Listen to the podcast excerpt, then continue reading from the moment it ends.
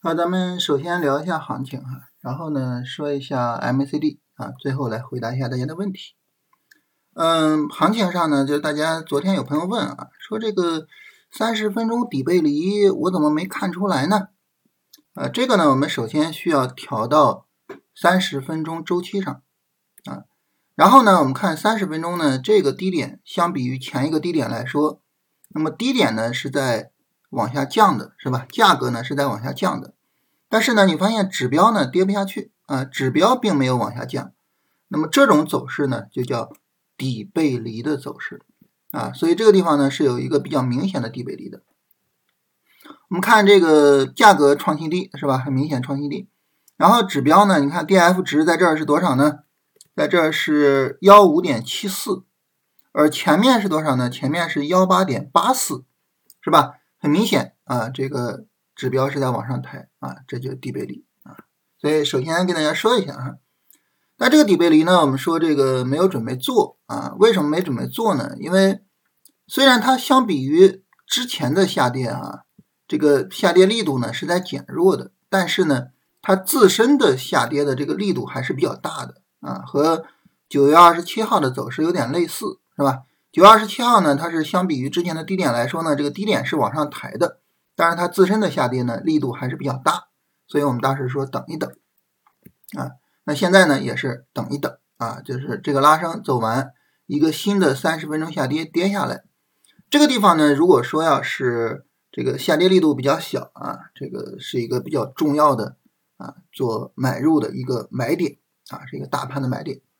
那这有朋友问啊，说两个三十分钟下跌之间啊，一个三十分钟上涨，这有没有什么量化的条件啊？这个量化的条件呢，我们还是可以使用均线来对它进行量化啊。如果说呢，一个三十分钟上涨是向上突破十均线的啊，这就是一个符合我们要求的上涨啊，向上突破三十分钟的十均线哈。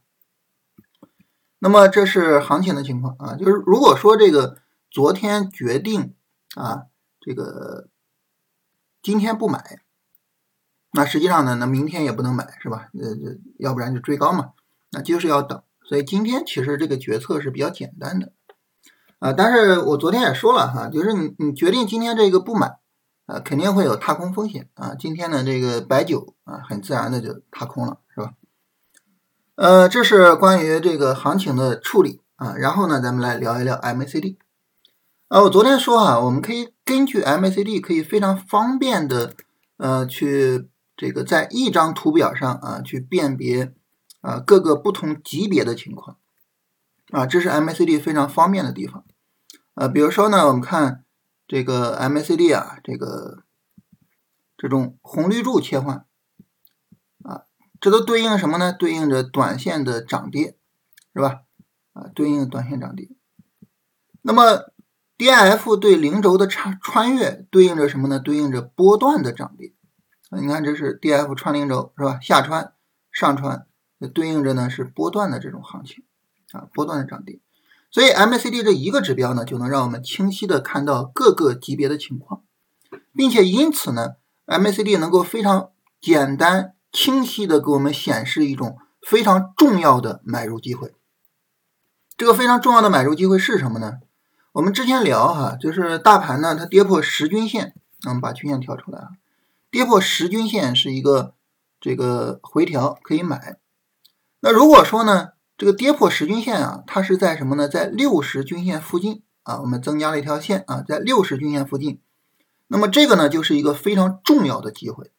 为什么在六十均线附近是重要的机会呢？我们当时跟大家聊啊，六十均线呢就意味着呢，它之前有个波段下跌，然后呢现在是新一轮的波段上涨啊，在新一轮波段上涨的初期产生的回调，价值呢就会比较高，是吧？这是我们之前聊过的内容。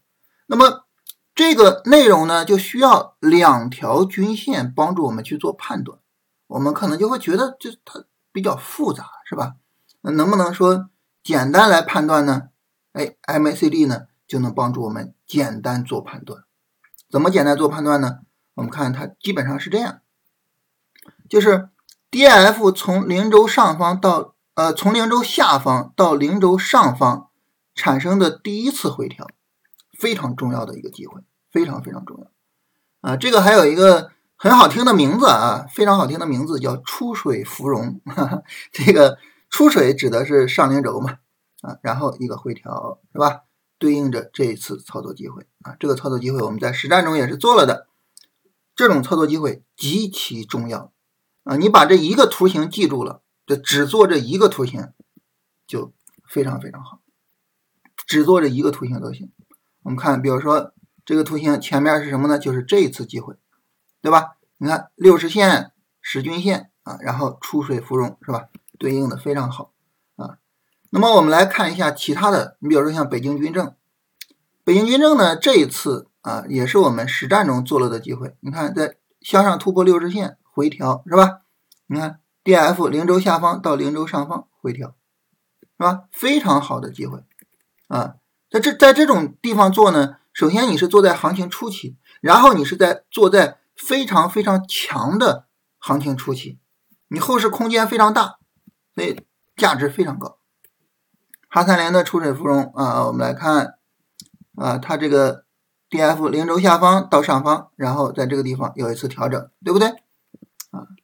然后湖北宜化啊，湖北宜化呢，这一次它并不是一个出水芙蓉，不是一个标准的出水芙蓉啊，因为这个地方并没有跌破零轴，但是呢，它明显是有一个非常大的下跌的，对不对？D F 非常明显的回归到零轴啊，然后呢？拉一波调啊，这个地方也是我们实战做了的啊，它并不标准啊，属于是一种什么呢？是一种变化形式啊。我们来看石英股份，你看 D F 啊，零轴下方到零轴上方，然后一个调整啊，就这样的地方做进去非常舒服啊。你要说一波行情我就止盈，那你你就止盈；你要说我愿意长拿，你就可以拿后面的一整个波段啊，就是。怎么做都可以，就特别特别舒服啊！法拉电子啊，就是类似这个位置，对不对？类似这个位置，它法拉电子和湖北宜化是类似的，它都是在零轴上方有一个非常大的调整，调整到六十线附近或者 D F 回到零轴附近，但是它并没有破位啊，然后又重新拉一波啊！法拉电子和湖北宜化应该放一起看啊。然后中材科技它比较特殊了哈，它是呃一波强有力的拉升之后。它走了一个什么样的调整呢？走了一个这种比较漫长的调整，是吧？比较漫长的调整啊，但是整体的这个形态还是这种形态啊，还是这种出水芙蓉的形态。这个走势呢，你要喜欢看均线，就是大幅拉升向上突破六十线，然后回撤；你要喜欢看 MACD，就是从零轴下方到零轴上方啊，大幅拉升，然后在零轴上方的第一次回撤。注意啊，一定要是第一次啊，一定得是这种第一次啊，不能到后面还去做。这是一种呃，我们使用 MACD 也好，使用均线也好，能够去找到的一种非常非常独特，同时呢又非常有效的操作机会。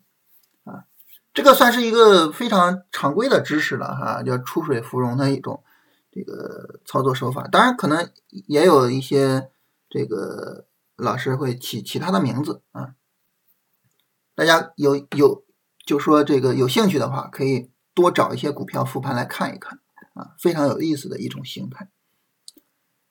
好，然后聊完这个呢，我们来看大家的问题啊。有朋友问说，短线百分之二十开始止盈，波段多少开始止盈呢？我个人做波段，一般情况来说啊，百分之五十开始止盈啊。然后关于这个银行跟地产哈，银行跟地产呢，它也属于是这个底部反弹的这个范畴。啊，就和白酒啊、呃医疗啊，然后养猪啊，它们都是类似的啊，底部反弹的范畴啊。这个部分呢，就是你还是从底部反弹的逻辑去对它进行理解和处理啊，没有什么问题啊，可以去跟踪，可以做，没什么问题。呃，背景用上证还是深成是走势不一样，该用哪个背景？呃，这个时候呢，实际上和你操作的对象是有关系的。呃，就你如果说操作之前的这个强势板块呢，可能更多的就是去看上证啊。当然，如果说去看底部的这些板块呢，呃，这底部反弹的，包括我们刚才说的银行跟地产，这个时候呢就是上证五零啊，所以就是要注意一下这个区别。好，那么这是跟大家这个回答一下问题啊。